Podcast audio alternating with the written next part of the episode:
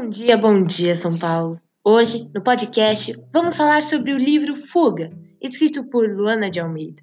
Luana, a autora, tem gosto pela, pela leitura desde pequena. Hoje é professora de língua portuguesa para o ensino fundamental. Hoje trouxe duas convidadas para comentar sobre a obra com a gente. Olá, Tainá e Fernanda, tudo bom com vocês?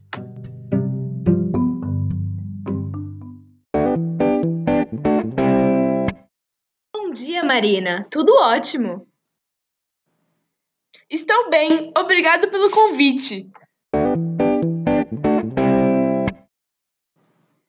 Bom, Tainá, muitos dos nossos ouvintes não gostam de leituras maçantes e com vocabulário difícil.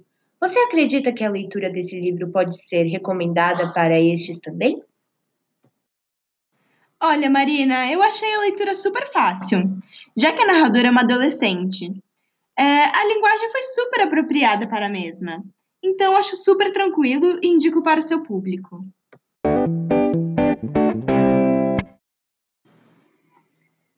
Agora eu me direciono a você, Fernanda.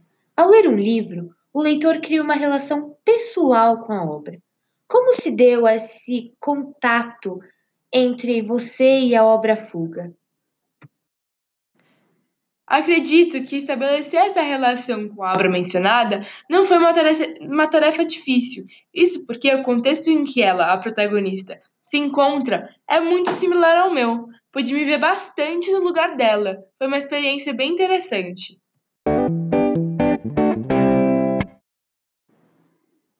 O texto revela várias características sobre a adolescência. Qual delas teve mais impacto no ponto de vista de vocês duas?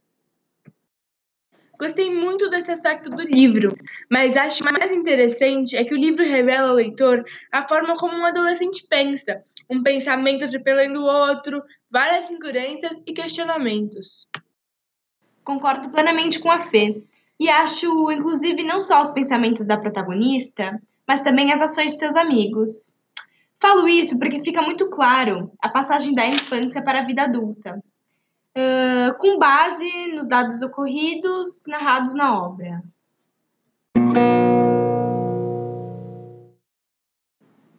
Bom, obrigada, Tainá e Fernanda, por este bate-papo. Nos vemos na próxima.